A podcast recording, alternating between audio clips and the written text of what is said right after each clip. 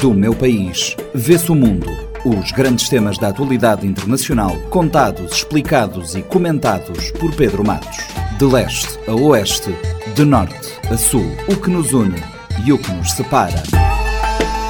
Quintas-feiras, 10 e meia da manhã e 4 e um quarto da tarde, na Rádio Morabeza, do meu país, vê-se o mundo, também disponível em formato podcast nas plataformas digitais. Pedro Matos, bem-vindo. Esta semana olhamos para o conflito no Médio Oriente. A invasão relâmpago coordenada pelo Hamas apanhou as autoridades e civis israelitas de surpresa, porque apesar da constante vigilância, não se esperava como se percebe a intensidade da guerra que se desencadeou a seguir. Olá, caros ouvintes do nosso programa. Sejam muito bem-vindos mais uma vez.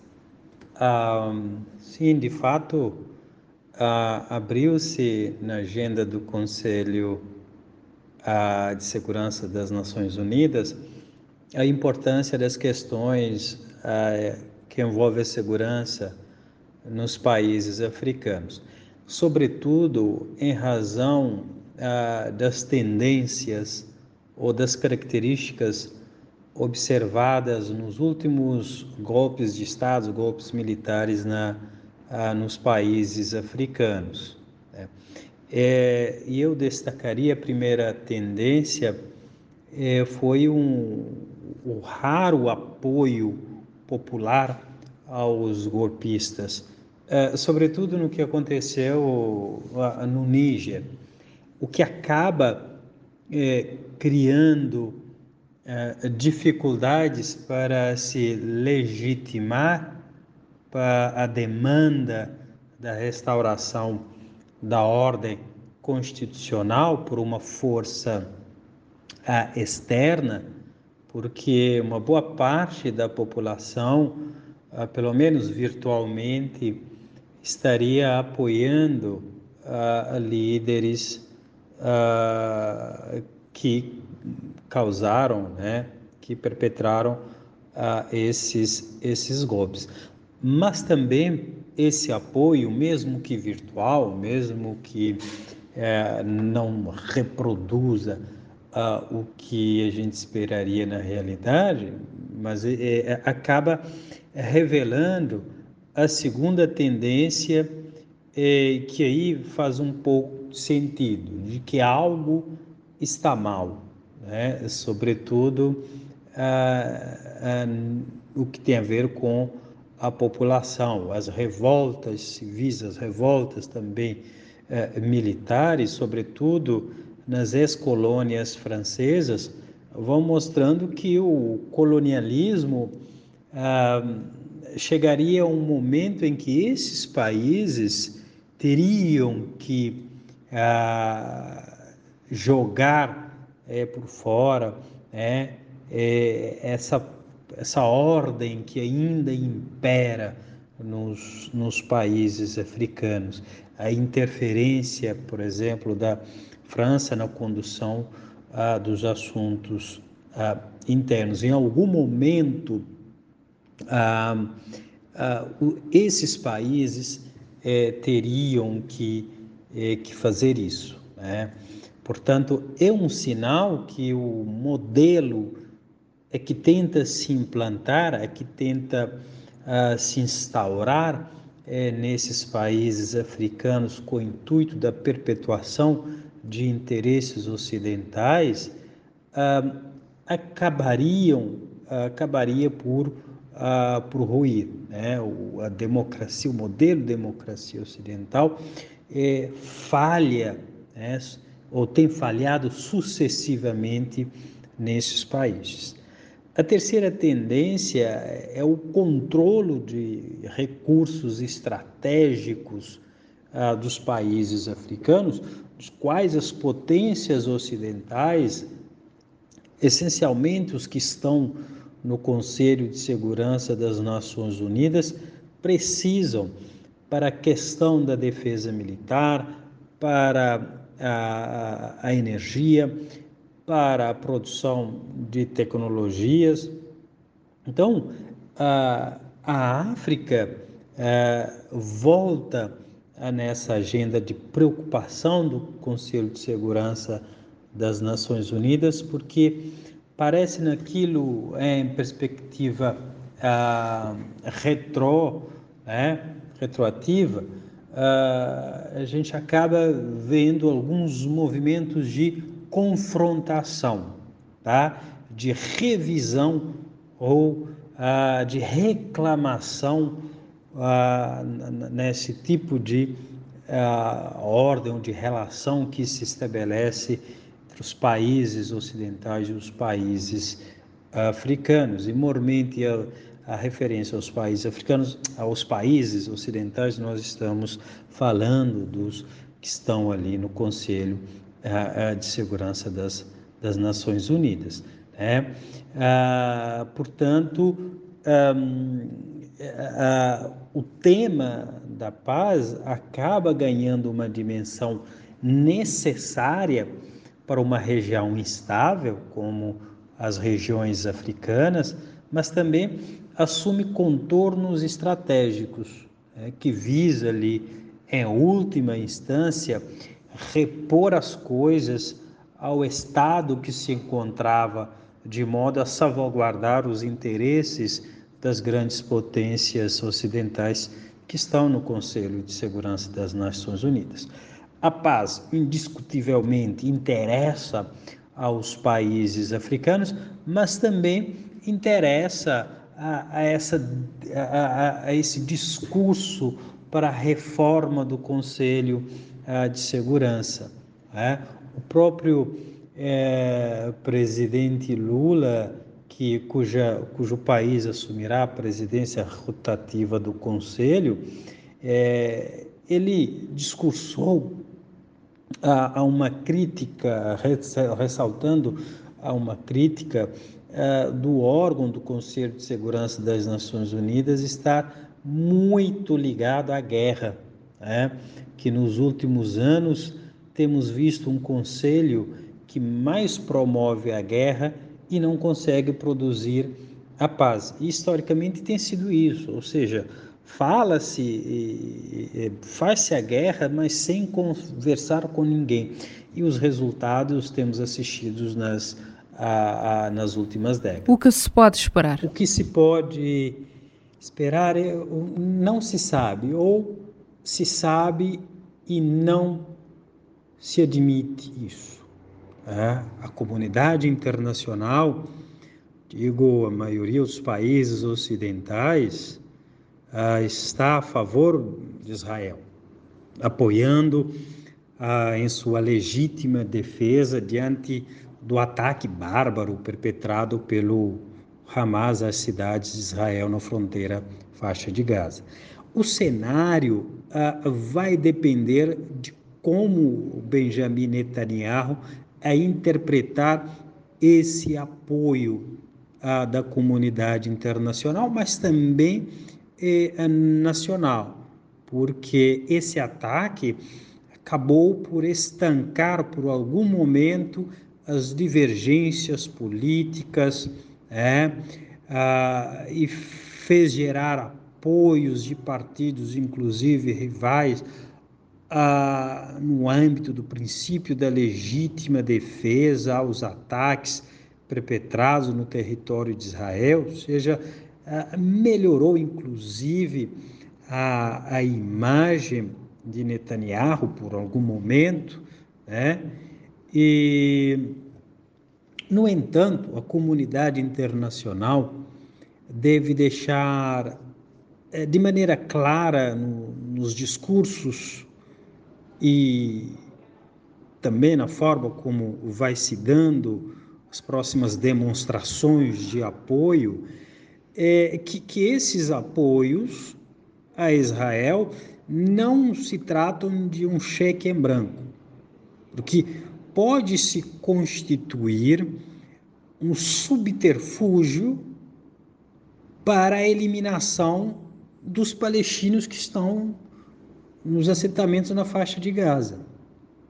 E isso, obviamente, constituiria uma clara violação às convenções internacionais sobre os conflitos, configurando crime de guerra. um crime contra a humanidade, né, à medida que a estratégia militar de Netanyahu envolve cortar os suprimentos vitais à população à faixa de Gaza, que estão, as famílias estão sem eletricidade, sem água, sem medicamentos, sem comida, sem hospitais. Não há nenhuma convenção internacional sobre assuntos, conflitos de guerra que dá essa cobertura a Israel. Então, isso é muito importante, essa, esse apoio da comunidade internacional, saber dosar, saber em que medida né, isso vai colocar em risco a população, milhões de pessoas que estão na faixa de Gaza. Israel anunciou um cerco total ao enclave palestiniano que consequência para os civis, tendo em conta os vários alertas das organizações não governamentais humanitárias? E as consequências são as mais terríveis que podemos imaginar. É, de fato, a ação de poucos não pode servir para abusos de direitos humanos contra os inocentes. É preciso que se faça uma reação, mas de maneira eficiente, inclusive a salvaguardar né, a vida dos inocentes. Tá? A legítima defesa ela é também conjugada à luz do equilíbrio da força. Netanyahu ah, recomendou, inclusive, aos palestinos, faixa de Gaza, que saíssem de suas casas e fugissem. Mas fugir para onde? É? Então, quando nós analisarmos as capacidades militares do grupo Hamas e ao Israel, há uma discrepância enorme.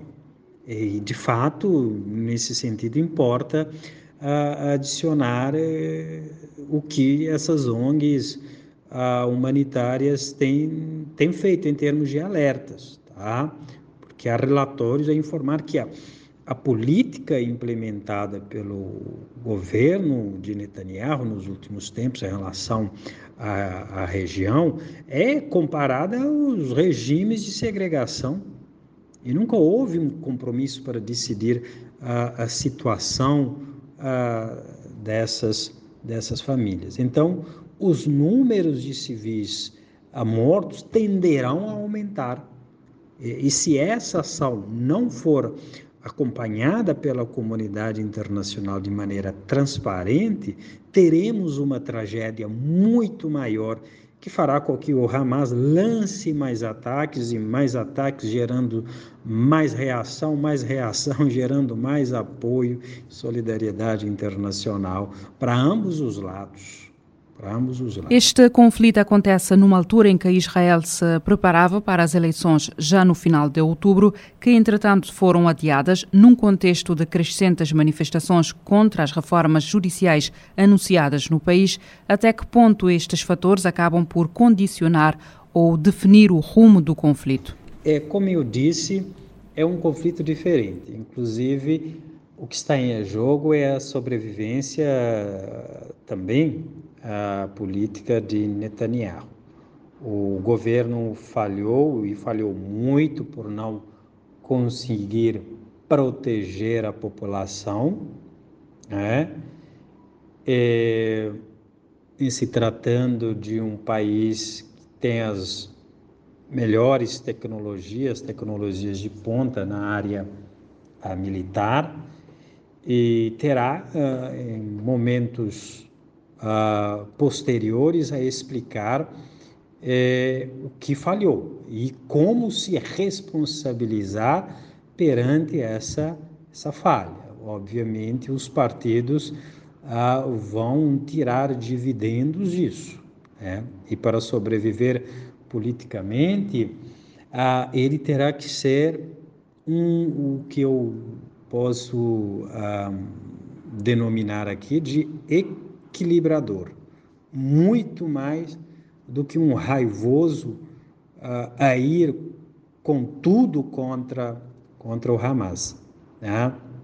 E eu digo equilibrador porque ele terá que responder de maneira enérgica a esse ataque brutal, senão perde legitimidade é, interna, é, no momento em que o país está consternado naquilo que definiram como o nosso 11 de setembro. Ah? Todavia, ah, pegando esse, essa mesma definição do, de 11 de setembro, é importante nos lembrarmos da reação do governo, aliás, do presidente americano, George Bush, que à época agiu com impulso e com muita raiva, e deu no que deu. Milhares de inocentes foram, foram mortos, ah, não encontraram as armas químicas, o Iraque caiu num, num caos, aquilo que seria a reconstrução ah, do país também não aconteceu. Né? É, então, se Netanyahu for com esse tipo de temperamento, os resultados também é, não serão interessantes politicamente. Né? Porque o uso em demasia da força pode aumentar exponencialmente o número de civis, nós estamos falando de milhões de pessoas que estão num, uh, num espaço muito limitado. Tá? Então, isso vai é, gerar uma péssima situação, vai gerar uma péssima situação é, junto à comunidade internacional, por ter ah, o governo Netanyahu exagerado na aplicação da, da força, mas também internamente, é, é porque ah, o próprio exagero ah, também vai ter um efeito negativo a nível interno. Importa lembrar que há vários israelenses reféns. Há grupo Hamas. O, o que pode colocar também em xeque a eficiência da reação. Se falhou ah, na defesa, ah, tendo também é, é, é, num cenário falhado na, na reação e na, na defesa, também ah, na, na, na, proteção aos reféns, né? isso mostra que realmente é um, um governo falho, um governo que não consegue garantir a segurança à população e, e, e, gera uma, uma perda política muito grande para o Netanyahu. E, e tudo isso será muito bem aproveitado uh, depois pelos partidos, desde a falha de segurança aos resultados da, da reação. Bom, isso se a guerra terminar antes de uh, outubro. Bom, a paz é o que desejamos para todos. Do meu país, vê-se o mundo. Os grandes temas da atualidade internacional, contados, explicados e comentados por Pedro Matos. De leste a oeste, de norte a sul, o que nos une e o que nos separa. Quintas-feiras, 10 e meia da manhã e 4 e um quarto da tarde, na Rádio Morabeza do meu país, vê-se o mundo, também disponível em formato podcast nas plataformas digitais. Este programa está disponível em formato podcast no Spotify e em radiomorabeza.cv.